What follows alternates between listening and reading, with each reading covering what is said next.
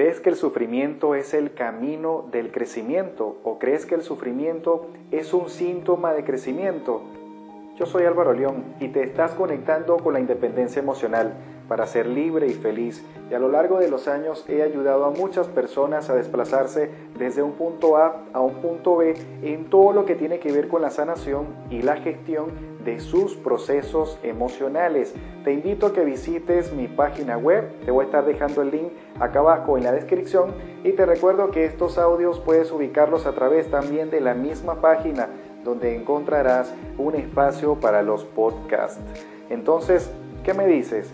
¿Crees que el sufrimiento es el camino del crecimiento? En primer lugar, vamos a aclarar un punto muy importante. ¿Qué es el sufrimiento y cómo funciona? Realmente el sufrimiento tiene que ver con la manera de pensar y su raíz se encuentra en tu patrón de pensamiento profundo o no profundo. Bien sabemos que la mente funciona en base a estrategia, en base a control y en base a una comodidad tu mente no trabaja para la incertidumbre, no trabaja día a día para no saber nada. Tu mente está muy enfocada siempre en tener el control, en tener una estrategia, en tener toda una serie de herramientas para tu comodidad, para que estés bien y para que estés a salvo.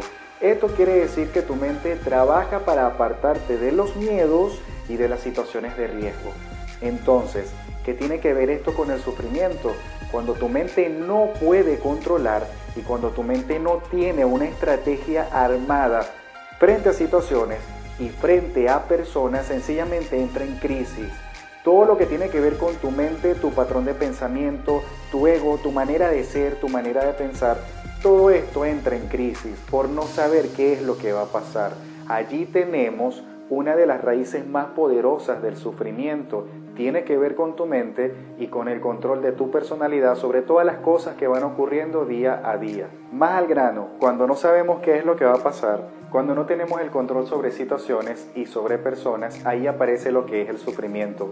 ¿Y de qué manera se muestra el sufrimiento? A través de celos, a través de frustración, a través de ansiedad, a través de depresión y a través de una serie de emociones de baja frecuencia que te van a mantener débil, te van a mantener con una mente muy distraída y castigándote constantemente con ideas y pensamientos que no son nada productivos. La vida y el funcionamiento del mundo tiene un orden natural, tiene un orden y un funcionamiento natural. Cuando nosotros no entendemos esta situación y cuando no vamos asimilando poco a poco este funcionamiento del mundo y esta manera natural que tienen las cosas para ir estableciendo y desarrollando su orden, cuando no entendemos esto, entramos en crisis, entramos en un bajón, porque la vida tiene un orden natural basado en el cambio y en la transformación.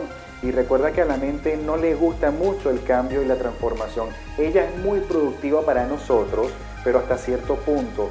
Ya cuando ella trabaja en función de los miedos, que es normalmente lo que ocurre, se vuelve en nuestra contra. Entonces allí es donde tenemos que aplicar todas las herramientas de gestión emocional, de autorregulación emocional, para que la mente no sea nuestro enemigo, sino que más bien sea nuestro aliado, que trabaje para el amor y no precisamente para el miedo.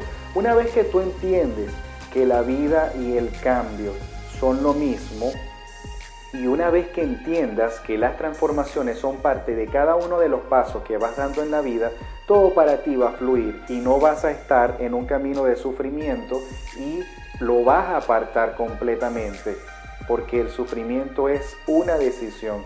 Para mí el sufrimiento no es un síntoma de crecimiento ni de desarrollo personal, es simplemente una muestra de que tu ego y tu mente se están quebrando por no tener el control frente a alguna situación y frente a alguna persona. El sufrimiento quiere decir que elegiste consciente o inconscientemente el camino del aprendizaje doloroso en base al poco amor propio y en función del malestar. Sin embargo, hay caminos de aprendizaje en la vida que te pueden conducir a un nivel de conciencia mayor sin necesidad de pasar por sufrimiento ni malestar, evitando la fricción, evitando esto, el malestar y puedes aprender absolutamente todo lo que viniste a aprender desde situaciones, desde contacto con personas más cómodos y más agradables para ti, porque recuerda que la energía más poderosa que existe en todo lo que es es el amor. Y cuando tú apuestas por esta energía poderosa del amor,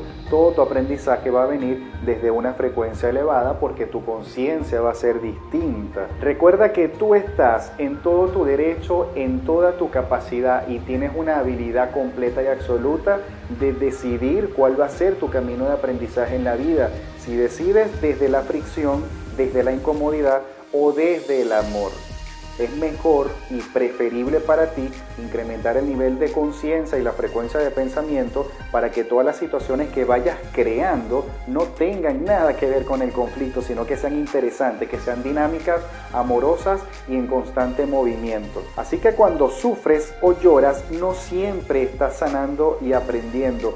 Ya deja de castigarte. Yo soy Álvaro León te recuerdo que puedes visitar mi página web para que tengas acceso a la información de todo mi material, de todos mis podcasts y de todos mis cursos, además del consultorio online que está completamente listo para ti, a esperas de un contacto directo contigo con todos los presupuestos personalizados según la situación de vida que estés presentando. Ya no te castigues más. Tu misión es vivir, no sufrir. Hasta pronto.